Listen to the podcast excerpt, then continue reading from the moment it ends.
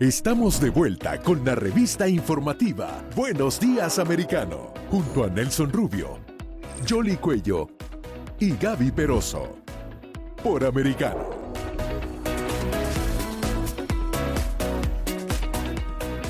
8 en punto en la mañana, hora del este en Estados Unidos. Los buenos días a todos los que nos acompañan de costa a costa en Estados Unidos a través de Americano Media. En Buenos días, Americano. Y vamos con más llamadas de nuestra gente a través del 786-590-1624. 786-590-1624. Está usted en el aire. Muy buenos días. Aló, buenos días. Sí, le escuchamos. Adelante. En el aire. Sí, señor, le escuchamos. buenos días.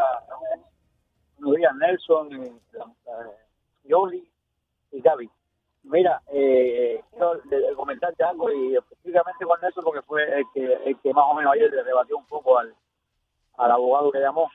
Eh, yo, yo yo soy, básicamente, yo creo que hubo fraude, ¿sabes? Me estoy identificando básicamente la posición que estoy. Pero yo no tengo el 100% de seguridad y eso no me hace, tú sabes, ser firme 100% en que, porque no tengo el 100% de seguridad. Ahora yo pregunto, ¿cómo toda esta de la prensa, que no estaban en todo sobre Estado a la vez, y que dicen que no hay ningún tipo de evidencia, a pesar de toda la evidencia que las personas están mostrando, es como la computadora de, de, Biden, es como que se tapan los ojos, ¿no? ¿Cómo ellos pueden estar tan 100% que, que, el presidente Trump mentía?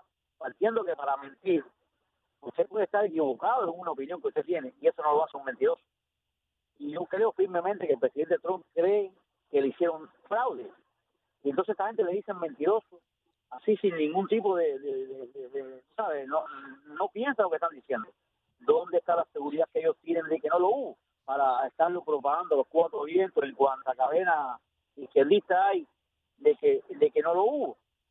Sencillamente esa, esa cosa de que las cortes eh, no, no hubo evidencia. Señores, la cosa era muy grave no sé, yo no creo que nadie iba a meterse a, la corte, no iba a tomar en sus manos la decisión de quitar a un presidente. Es, algo tan tan difícil, tan grave, lo que hay que tratar de hacer es que no pase el fraude, que no pase la irregularidad.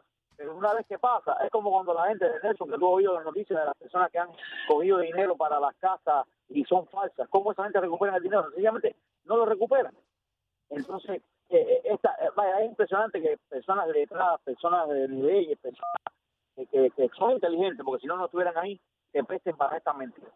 Eh, gracias por dejarme opinar. Saludos. No, gracias a ustedes también por estar en sintonía de Americano Media y estar, bueno, oye, descárguense la aplicación, por cierto, muchachas, lo dice que que mucha gente se está embullando y nosotros no podemos. Ya tenemos la aplicación, pero no podemos inscribirnos ahora. Pero si tienen la posibilidad de tener gasolina por un año, uh, Gaby, ¿no? Sí, así que usted solamente tiene que descargar nuestra aplicación móvil, disfrutar de toda nuestra programación y adicionalmente gozar de esta posibilidad de tener un año de gasolina gratis. Vamos a analizar eh, uno, dos temas internacionales. En primer lugar, hemos invitado a Dan Cucauca, él es licenciado en Relaciones Internacionales, analista y consultor internacional, además asesor de estudios internacionales en el Instituto de Estudios Estratégicos en Seguridad en Argentina. Queremos analizar justamente ese informe que eh, por más de 30 años la eh, inteligencia secreta eh, de Israel estuvo analizando el atentado que ocurrió en Argentina en 1992, pero primero queremos abordar un tema más actual y es la reunión que se produjo entre Estados Unidos y China los dos mandatarios se reunieron en el día de ayer. Muy buenos días.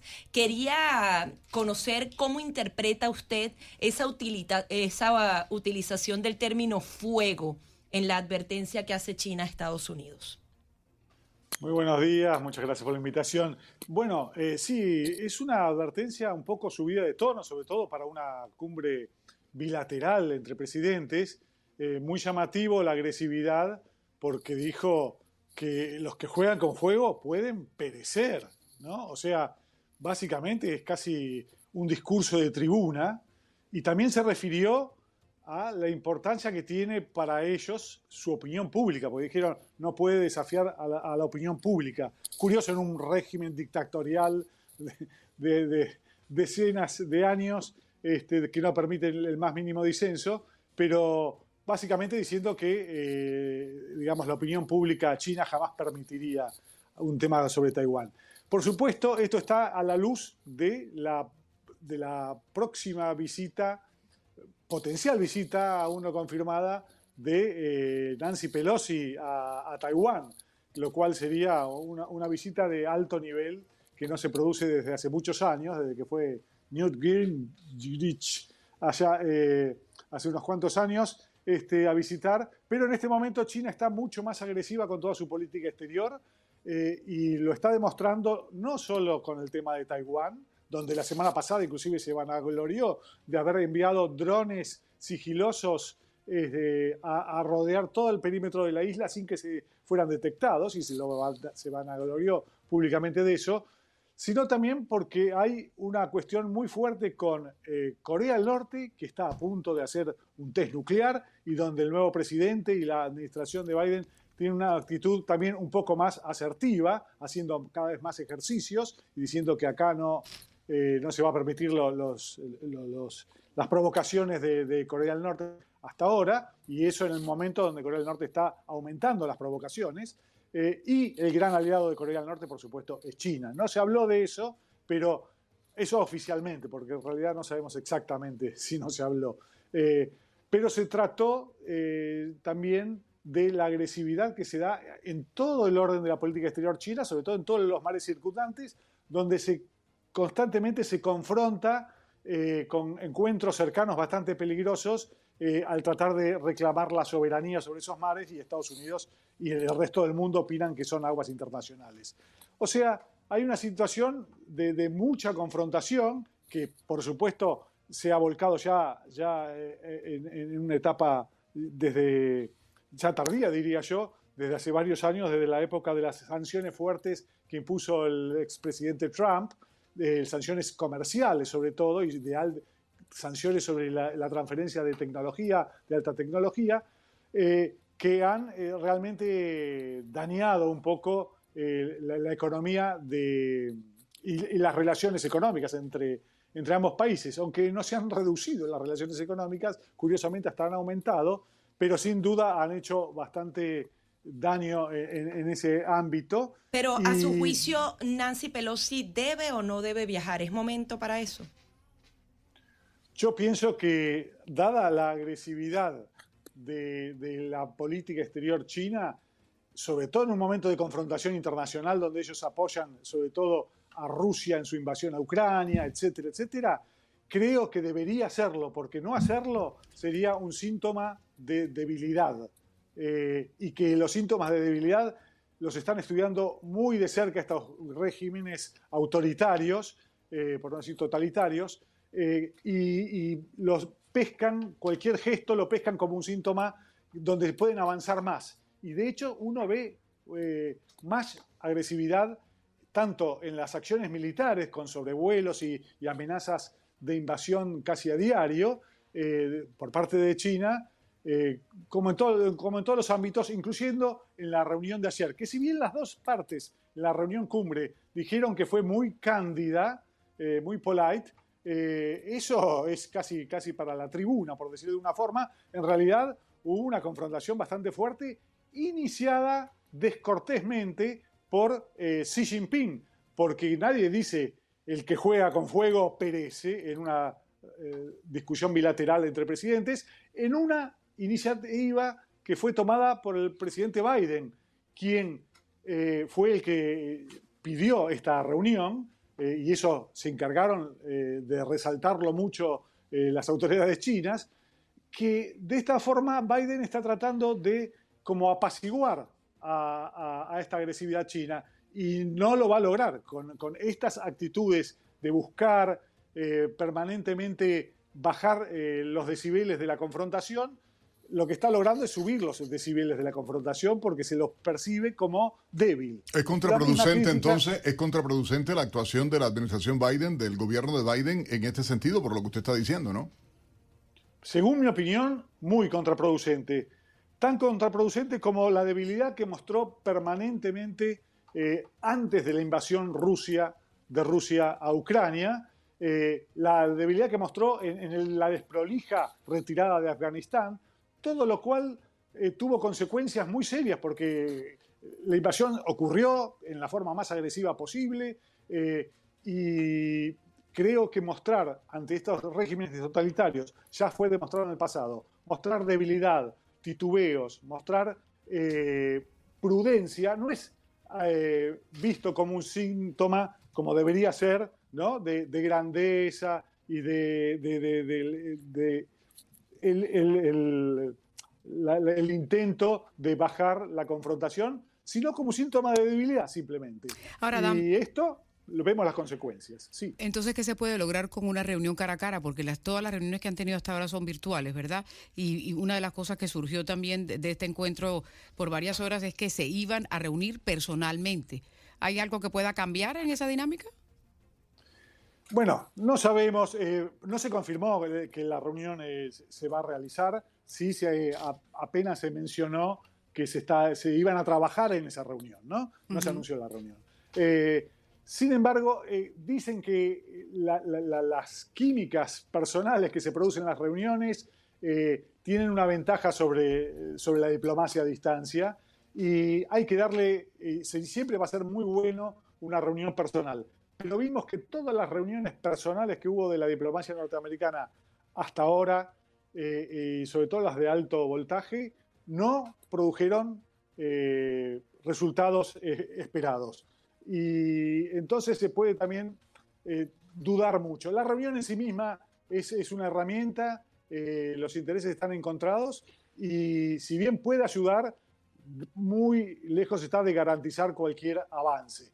Lo que pasa es que para concretar esa reunión en general, ya los avances diplomáticos deben haber sido preacordados, es lo que se suele hacer con las reuniones cumbres. Eh, así que si se logra un avance diplomático previo, en la cumbre lo que se hace es confirmar ese avance diplomático previo, lo cual hasta ahora no se lo ve. Se ve que la administración Biden tiene mucha eh, predisposición a eh, tratar de reducir la confrontación, eh, está muy claro eso, lo tiene en todo el mundo, hasta está negociando con Venezuela por el petróleo, ni que hablar de las negociaciones con eh, Irán, nada menos, eh, para, tratar de mantener, de volver al, acuerdo nuclear. pero en todos los casos está básicamente fracasando porque los adversarios lo ven como un síntoma de debilidad y no ha sido una receta que permita, que permita avanzar en los intereses, en este caso, de Estados Unidos. Dan, hablaba eh, del tema Irán y este diálogo con ah, el gobierno, el régimen iraní. Hay que hablarlo de esta manera y vamos un poco adelantando con el tema también del informe que acaba de sacar el Mossad y tiene que ver con, bueno, después de 30 años, hay que decirlo, pero yo creo que todo tiene un timing y también el propio hecho de la situación que se está viviendo con la presencia en Argentina, en el aeropuerto de Ceiza, de este avión venezolano, el espionaje, bueno, todo lo que ha salido y la propia postura del gobierno argentino. ¿Qué importancia le concede usted a esta revelación a propósito de, este diálogo también con el régimen iraní por parte de la administración Biden? Ah, y, de la manera también en que incluso se negaron a dar información, debo decirlo, la administración Biden, según se dio a conocer, se negó a dar información con relación a este alto oficial, que por cierto estaría al frente de estas misiones, que se operó la cara en Cuba, etcétera, etcétera, eh, haciendo espionaje acá en el continente latinoamericano. ¿Qué opinión le merece la publicación de este informe y cree que es el tiempo adecuado a partir de la propia política del gobierno argentino? Creo que es eh, excelente toda, toda la ecuación que has descrito, porque realmente el timing tiene que ver con todas estas cosas que has, mencionado. Se está negociando y está básicamente casi fracasando la negociación el, retorno de Irán al acuerdo nuclear. Lejos de eso, Irán está acercándose más al, momento donde puede llegar a tener la bomba. Ha avanzado bastante oficialmente. Por otro lado, Irán está muy agresivo en todo el mundo se demuestra con, eh, con, la retención de este avión en Buenos Aires, que es un gran misterio que todo indica que no es nada inocente, ya que el, piloto principal es un alto dirigente de las, de las eh, milicias al-Quds que se dedican a exportar la revolución, entre comillas, digamos, el terrorismo iraní al resto del mundo para imponer sus objetivos, eh, y el piloto era uno de sus altos dirigentes. Eh, mientras tanto, hay bastante oscuridad en todo lo que ocurre y es parte de una situación donde vemos a un Irán muy activo en el resto del mundo.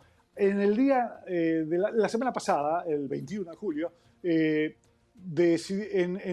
Bélgica inclusive, el Parlamento belga, guiado por el, primer ministro, hizo un acuerdo con Irán, ratificó un acuerdo para devolver a un diplomático, Asadollah Assad eh, de Irán, que estaba involucrado en un atentado terrorista en Europa.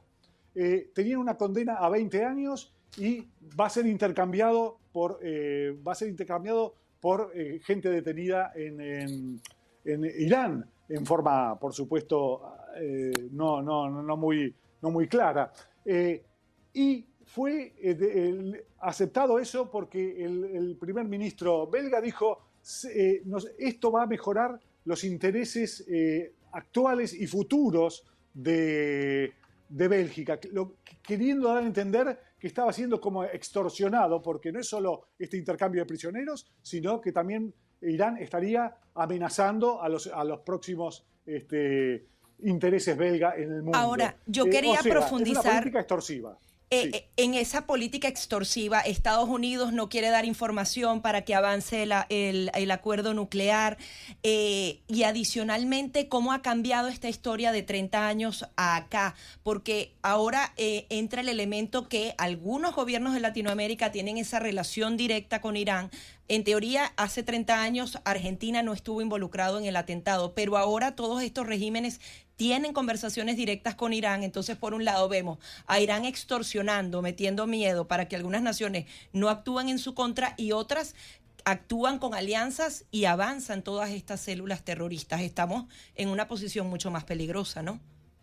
Por supuesto, dentro de la situación actual y que tiene que ver con el timing de esta, de esta revelación de la participación directa de Irán e Hezbollah en el, atentado a la Embajada en Buenos Aires, eh, que no es casual el timing, es justamente hace unos días, eh, semanas ya, este, Irán y Venezuela firmaron un acuerdo de amistad por 20 años y solamente es la punta del iceberg porque se teme que ese tipo de acuerdos, que junto con acuerdos con Nicaragua y ni que hablar de mucho más anteriores con Cuba, eh, y inclusive con Bolivia, eh, tengan consecuencias de profundizar no solo la influencia iraní, sino el terrorismo iraní en América Latina. Eso es una cosa que está justamente en, la picota con el, con, el, eh, con el tema del avión de origen y con apoyo de gobierno, porque eso es lo más grave, que los gobiernos ahora intervienen en, en alimentar esas células terroristas apoyo abierto y está muy claro que están usándolo para sus eh, objetivos de política exterior,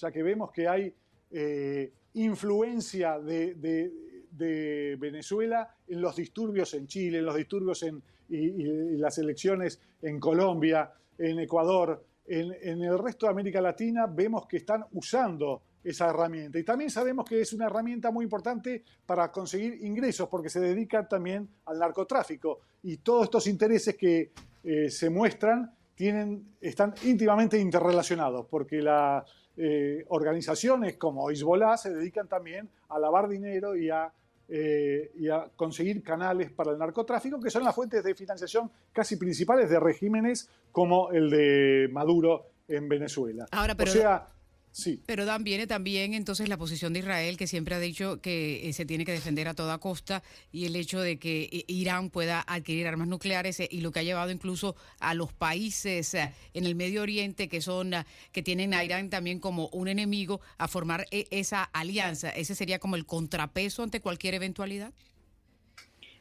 Se intenta hacerlo de contrapeso y eso incluye a Estados Unidos, por supuesto, porque un Irán con armas nucleares no solo amenaza a Israel, claramente lo dice casi, casi a diario con borrarlo del mapa, sino al Medio Oriente y los intereses de Estados Unidos, pero con sus misiles intercontinentales que está testeando, Irán también amenaza a Estados Unidos y a Europa. No es solo una amenaza local. Así que exactamente luego de los acuerdos de Abraham y particularmente luego del último viaje de Biden a la región, eh, se ha formado subrepticiamente, no en forma, en forma formal, este, algo así como una alianza contra la posibilidad de una agresión iraní. Y no se habla abiertamente, pero también está, sobreentendido que es la posibilidad de atacar al, programa nuclear con fines bélicos de Irán. Y eso se realizaría con tecnología y armas israelíes y de Estados Unidos y con el apoyo, sobre todo geopolítico y más local, de los países del Golfo, Arabia Saudita, Emiratos Árabes, etc. O sea, sí, hay un contrapeso y hay la posibilidad de una, de una acción militar que va a tener grandes consecuencias eventualmente eh, en todo el Medio Oriente. Y eso se está avanzando y se está, digamos, madurando, eh, diciendo Israel y, otros países que no tolerarían este, que Irán adquiera el arma nuclear. Biden mismo dijo que llegado el caso también Estados Unidos va a actuar y no va, a actuar militarmente y, no va a permitir que, Irán tenga el arma nuclear. Lo que pasa es que, hay gran incongruencia en ese discurso a partir de que el propio Biden está fomentando, y vamos a estar claros, la administración cuando él era vicepresidente, en el caso de Obama, liberó miles de millones de dólares para el régimen iraní Luego ha estado ah, haciendo eh, presión a nivel internacional para tratar de que estos acuerdos nucleares eh, con Irán entren nuevamente. Luego, eh, hablando del tema de, de Israel, dice somos el mejor amigo, habla de un discurso por un lado, de otro lado uno ve la política que se da en América Latina donde se está incrementando la presencia iraní, llámese Venezuela, Nicaragua en las últimas horas se acaba de comunicar, dentro de Cuba, en Colombia se habla también de presencia iraní, de hecho, de capital iraní en el proceso electoral se ha estado hablando. Uno dice, eh, ¿cómo entender y tratando de establecer una triangulación, vamos a decirlo, incluso poniendo un cuarto jugador, América Latina, en toda la película, administración Biden, gobierno de Israel, régimen iraní y América Latina. Eh, eh, o sea, hay una incongruencia entre lo que se dice y lo que se hace de manera total. Bueno, has dado en el clavo, porque creo que ese es el punto de la falta de credibilidad, porque el discurso está bastante bien, uno está, es difícil no estar de acuerdo, pero la realidad va por otro lado. Entonces, exactamente, hay, hay, una, hay una dicotomía entre lo que se dice, que estamos todos de acuerdo quizás, eh, y lo que se hace. Y lo que se hace es, como lo has descrito mejor que nadie, eh, es una política de apaciguamiento, de apaciguamiento y de buscar ciertas ventajas tácticas, perdiendo el, panorama más, alto, que es la penetración eh, iraní y de las dictaduras como la de Maduro en toda América Latina, eh, que siguen avanzando. Entonces sí, mientras habla muy duro, trata de negociar con, con Maduro por petróleo, porque eh, evidentemente es un, es un buen negocio, pero está perdiendo el hilo, el hilo de, del, argumento principal. Y lo mismo con Irán, porque inclusive el propio, el propio acuerdo con Irán, ya prácticamente todos están de acuerdo que lo único que puede hacer es postergar un poco eh, la, la, adquisición de armas nucleares eh, por parte de Irán. Y ese poco es a costa de grandes recursos que se le liberarían a Irán en ese acuerdo nuclear. Pero lo irónico también, Dan, es que ese acuerdo, el intermediario era Rusia, ¿no? Y que ahora está invadiendo Ucrania y no podemos olvidar otro país que, que, es fundamental en esta ecuación y es Siria. Eh, sí, por supuesto. Eh, Rusia en este momento ya, ya no, juega más en, equipo con, con, las las cinco potencias que firmaron el acuerdo. Eh, así que, pero nunca fue el punto clave, fue de intermediario, pero como sus relaciones nunca estuvieron en juego con Irán, que son bastante leves, pero, pero relevantes, eh, lo que importaba eran las sanciones de Estados Unidos y de Europa hacia, hacia Irán. Eh, y, quién le estaba proporcionando también esa tecnología para el enriquecimiento de uranio? Exactamente, exactamente. los principales reactores que tiene nucleares, eh, como el de Busher, que tiene Irán, este, son de origen ruso y también eh, mucha parte del, uranio y también los sistemas de defensa S-400 que están eh, provistos por Rusia para defender el, el, complejo nuclear iraní. O sea, Rusia tiene más bien una situación eh, ambigua, pero claramente apoyando también a Irán, como en, eh, estos, eh, en, retrospectiva también, Irán está ahora apoyando abiertísimamente, inclusive con armas, a Rusia en su invasión de Ucrania. Así que ahí vemos una alianza cada vez más fuerte entre Rusia e Irán, en contraposición con los intereses de Occidente, digamos, ¿no? que son Estados Unidos, la OTAN y, los países que creemos en, en las democracias, en, la convivencia pacífica de las naciones. Entonces, eh, creo que acá eh, hay, una, hay una debilidad muy fuerte de la administración de Biden en cuanto a tratar de volver a cosas que ya casi están fracasadas, que no van a dejar mucha ventaja, salvo alguna ventaja táctica, eh, y como el petróleo de Venezuela o como el acuerdo nuclear con Irán, pero que ni siquiera así lo están consiguiendo, ni siquiera, aunque sean poco ventajosas para Estados Unidos, eh, en forma estratégica, aunque algo tácticas, sí, eh, no, no, ni siquiera así consigue sus objetivos. Tanto que Irán es el que parecería estar retrasando la vuelta al acuerdo, parece que quiere llegar más pronto que tarde a, sus eh, armas nucleares, y lo mismo ocurre con China, que lejos de hacer algún acuerdo o alguna flexibilidad, se pone cada vez más agresivo frente a toda su política exterior. Por supuesto, Maduro y Nicaragua y Cuba cada vez son más extremistas, no han avanzado hacia la democracia. Así que todas las políticas que está realizando en este momento la administración norteamericana no están dando resultados, llámese como se llame. Nos gusten o no, eh, no están funcionando. En juego la diplomacia estadounidense. Muchísimas gracias por estar aquí.